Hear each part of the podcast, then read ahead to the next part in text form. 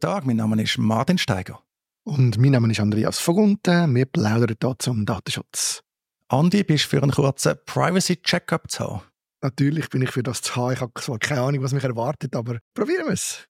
Ja, es geht um Folgendes. Ich bin da also auf einer Website, privacy-checkup.info. Die gibt es auch auf Deutsch. Ich weiß gar nicht mehr, wenn ich auf die Website gekommen bin, ehrlich gesagt. Wahrscheinlich haben das irgendwo gelesen, Social Media oder was auch immer. Jedenfalls kommt man auf so eine Einstiegsseite, da hat es so das typische Schild für die Datensicherheit mit einem Stethoskop. Frage, wie steht es um Ihre Privatsphäre? Mit dem Privacy Checkup finden Sie heraus, wie gut Sie gegen Überwachung im Internet gewappnet sind, durch welche Maßnahmen Sie sich und Ihre Daten besser schützen. Wenn man da schaut, steht da unabhängig unterstützt von Threema. Ja, vielleicht habe ich es dort irgendwie mitbekommen. Aber ist egal. Ich klicke da mal auf Privacy Checkup starten und da kommt die erste Frage. Bist du bereit, Andi? Jawohl, schieß los. Also, Sie buchen ein Hotelzimmer auf einer Buchungsplattform. Ein Cookie-Banner erscheint. Wie reagieren Sie? Sind übrigens mehrere Antworten möglich. Erste Antwort, ich klicke auf alle akzeptieren, so ist die Sache schnell erledigt. Ich passe die Voreinstellungen an und akzeptiere nur die zwingend notwendigen Cookies oder lehne alle ab. Cookies sind in meinem Browser vollständig deaktiviert. Drittanbieter-Cookies werden von meinem Browser abgelehnt. Ich lösche Cookies regelmäßig. Was machst du, Andi? Ganz ehrlich, ich, wenn's, wenn der Browser, also wenn das, wenn das Cookie-Banner so ist, dass ich tatsächlich kann ablehnen auf dem Cookie-Banner, das heißt alle ablehnen, dann mache ich das. Sobald ich aber muss einstellen muss, das habe ich schon so manchmal gemacht und das ist jedes Mal ein Pain, dass ich das mittlerweile nicht mehr mache, sondern einfach sage, alle Cookies akzeptieren, weil es mir langsam egal ist. Okay, dann klicke ich die beiden Antworten. Oh, man kann gar nicht beide anklicken, obwohl da mehrfach Antworten sollten möglich sein. Ich bestätige jetzt die Antwort, genau. Und jetzt kommt man bei der Antwort so Hinweis über, ja, jetzt alle akzeptieren da, akzeptieren Sie alle Cookies, stimmen Sie fast immer dem Tracking und Profiling zu, das bringt Ihnen keine Vorteile, schadet jedoch Ihrer Privatsphäre erheblich. Und dann noch das mit diesen Einstellungen, also dass du kannst ablehnen, quasi nicht notwendige. Leider lassen sich Cookies nicht immer ablehnen. Wenn möglich, sollte dies jedoch getan werden. So wird vor allem Tracking und Profiling verhindert und die Verwendung der Website wird selten eingeschränkt. Wir haben ein kürzeres Thema gehabt, dsgvwo-beschwerde.de. Dort habe ich gelernt, dass ein wesentlicher Teil der Cookie-Banner eh fake ist. Ich glaube, von dem her, oder? Ja, kann man einfach irgendetwas klicken. Die Hauptsache die Website funktioniert. Also, ich finde das jetzt da ein bisschen blauäugig. Ist die korrekte Empfehlung, oder? Wenn du gefragt wirst, dann sagst du ja selbstverständlich, oder? Du ich da alles genau anschauen und so. Aber ich glaube, der Zeitaufwand lohnt sich nicht. Dann Sie haben ein passendes Zimmer gefunden, nun müssen Sie auf der Buchungsplattform ein Benutzerkonto anlegen. Lesen bzw. überfliegen Sie die Datenschutzerklärung. Antwortmöglichkeiten. Nein, die versteht doch kein Mensch. Nein, dafür habe ich keine Zeit. Ja, um mehr über meine Rechte zu erfahren, wie ich sie ausüben kann. Ja, um zu erfahren, welche Daten gesammelt, wo gespeichert, mit wem geteilt werden. Ja, um die Zahlungsbedingungen zu erfahren. Nein, ich nicht. Ich wollte einfach das Hotel buchen. Ich tue ja vorher mir überlegen, wo ich, wo ich mich niederlassen schaue das an. Nein, ich ehrlich gesagt nicht. Also sorry, ich gehe davon aus, dass die das im Griff haben, müssen im Griff haben, sonst ja, das Risiko gar nicht Ja, ich glaube, das ist äh, typisch. Also die Antwort wäre nein, dafür habe ich keine Zeit. Das Thema habe ich auch gerade kürzlich mit der Monika Pfaffinger diskutiert, dass eben das eine Illusion ist, oder? Das ist ja so ein die Frage, informationelle Selbstbestimmung. Aber ja, also jetzt hast du ein Zimmer gefunden, du willst das Zimmer oder irgendwie buchen. Wobei da schon noch drin ist, du musst ein Nutzerkonto anlegen. Also wieso musst du ein Nutzerkonto anlegen, um ein Zimmer zu buchen? Aber ich glaube, da darf man wirklich keine Illusionen haben, dass da die Datenschutzerklärungen gelesen werden. Das Recht kennen wir ja eigentlich schon im Normalfall.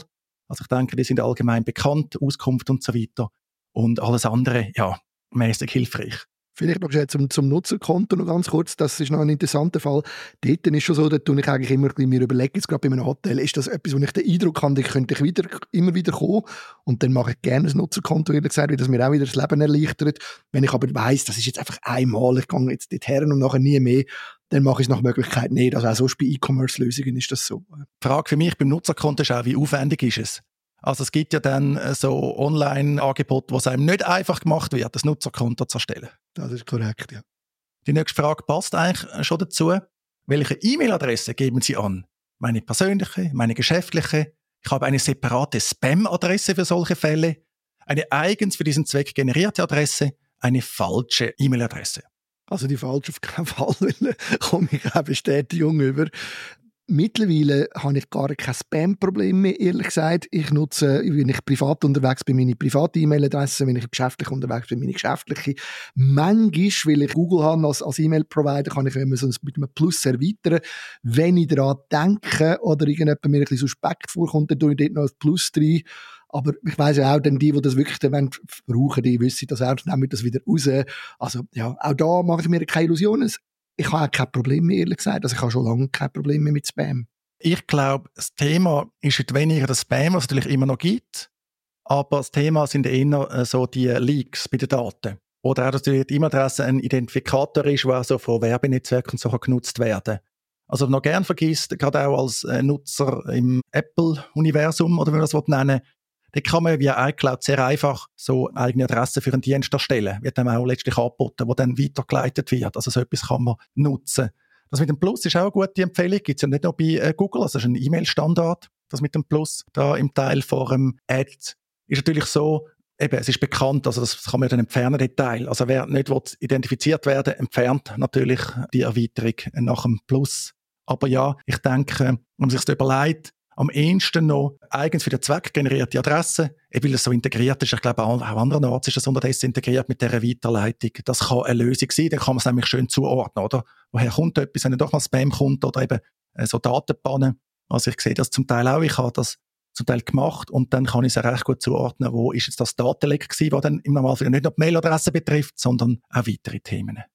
Also da vielleicht auch noch als Ergänzung das mit dem, wenn, wenn wir das anboten, weil wenn es ganz, ganz einfach geht, das gibt es manchmal tatsächlich auch von Apple, dass das dann kommt und dann mache ich das auch, weißt, wenn es so wirklich easy geht. Aber ähm, wegen der Leaks noch habe ich mir, das habe ich mir eine Zeit lang überlegt, oder? Das, vor allem die Leaks sind eigentlich das Problem, nicht Spam.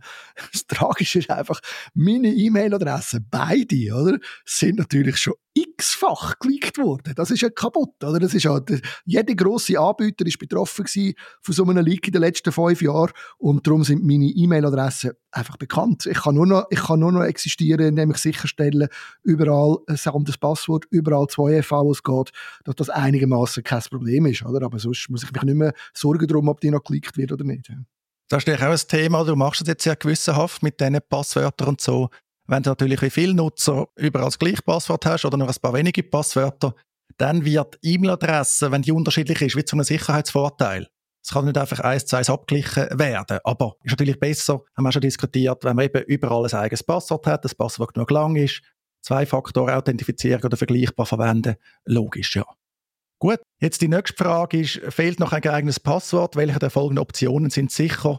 Das tun jetzt nicht vorlesen, das sind so Sonderzeichen, Wüsten etc. Ich glaube, da kann man einfach sagen, es ist sinnvoll, ein langes Passwort zu haben.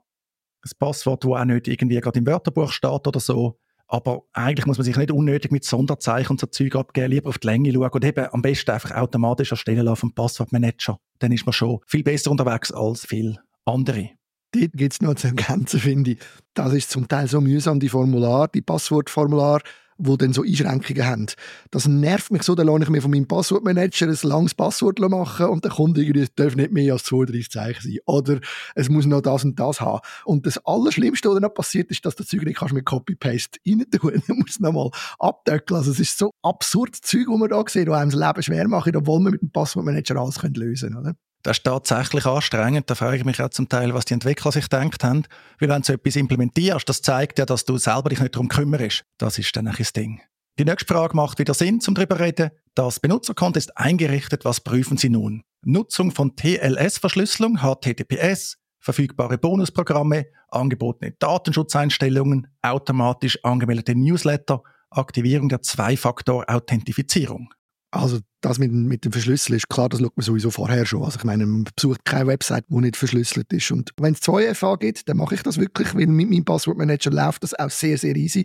Und darum mache ich das eigentlich immer, wenn es das gibt. Und jetzt bei einem Hotel muss man jetzt nicht gerade Angst haben, dass sein Profil öffentlich ist, aber wenn man irgendeinen Dienst nutzt, dann gehe ich immer auch gerade schauen, ist das Profil, das ich jetzt da mache, öffentlich, kann ich das auf privat stellen, gibt es irgendwelche andere Sachen, die noch wichtig sind, das mache ich auch immer. Und nachher ist dann eigentlich gut, ja. Ja, und das klingt eigentlich sinnvoll, eben, dass die Verbindung verschlüsselt ist, ist in Standard Zertifikat sagt auch letztlich nicht über die Sicherheit aus. Bad Guys können ja auch ein Zertifikat einrichten und dann ist die Verbindung ihnen genauso verschlüsselt. Also das ist nicht mehr das Kriterium. Und ja, Zwei-Faktor-Authentifizierung aktivieren, wenn es möglich ist. Das ist ja standardmäßig häufig nicht möglich, also nicht aktiviert zumindest.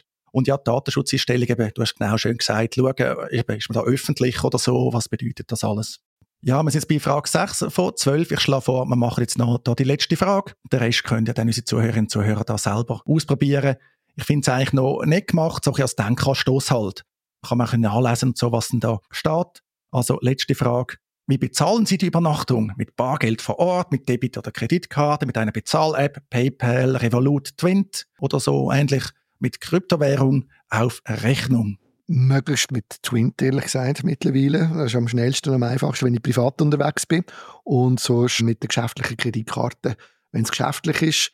Rechnungen nehme ich eigentlich nur, wenn es nicht anders geht, weil ich halt dann wieder muss dass mich darum kümmern. Also wenn es zahlt ist, ist es zahlt und fertig. Ja, die Liebe von der Schweizer für Twint, why not? Was ich bei Twint gar nicht weiss, ist gerade auch geschäftlich mit dem Beleg, wie es dann aussieht. Also geschäftlich hast du ein Anforderungen am Beleg, was privat dann nicht so eine Rolle spielt ja, jetzt mal schauen oder mal anklicken mit einer Bezahl-App, also Twint, was die da dazu sagen. Ja, sie sagen eigentlich, das sei vergleichsweise datensparsam, weil vor allem die App selber die Daten sammeln. Aber ja, statt auch Daten können ausgewertet und womöglich verkauft werden. Und eben ein Twint steckt dann eine Bank dahinter, also mit einem Bankkonto verknüpft. Und ein bisschen böse sagen ist für die, die nicht kreditwürdig sind. Wobei, Twint hat jetzt ja eins von diesen, sage ich, fragwürdigen Angeboten oder Zahlungen auf Rechnung was ja eigentlich übersetzt heißt, du kommst einen Klickkredit über, wo dann der Anbieter hofft, dass du nicht pünktlich zahlst, weil dann kommen höhere Mahngebühren und irgendwelche Zinsen. Also da ein bisschen aufpassen, ist aber jetzt nicht windspezifisch oder Klarna und so ist bekannt, also machen unterdessen ganz viel.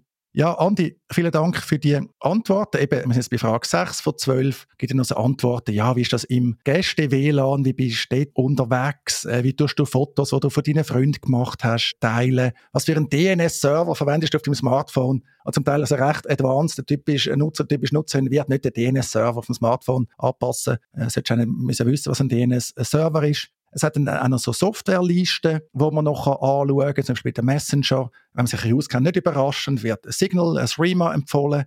Gibt es aber einen Messenger, den ich das Leben lang noch nie gehört habe, zum Beispiel Briar. Keine Ahnung, was das soll sein, steht ohne Internet nutzbar. Vielleicht noch interessant. Passwortmanager wird ein Bitwarden empfohlen, KeyPass XE, Proton Pass. Ja, eben, also so Empfehlungen kann man dann äh, diskutieren. Ich würde jetzt vielleicht Proton Pass nicht in erster Linie empfehlen, aber das ist eine persönliche Präferenz. Bei den VPN-Anbietern hingegen wieder sehr gut. Malwet VPN, oder wie man das ausspricht. Das ist tatsächlich der, der eigentlich als gut gilt unter den VPN-Anbietern. Da gibt es ja viele fragwürdige Anbieter. Ja, also gerne mal drauf schauen. Wir tun den Link privacy-checkup.info auch noch in die Show Notes. Finde ich einen guten Denkanstoss. Aber eben, Denkanstoss, man muss mitdenken. Auch da nicht jede Empfehlung eins zu eins übernehmen.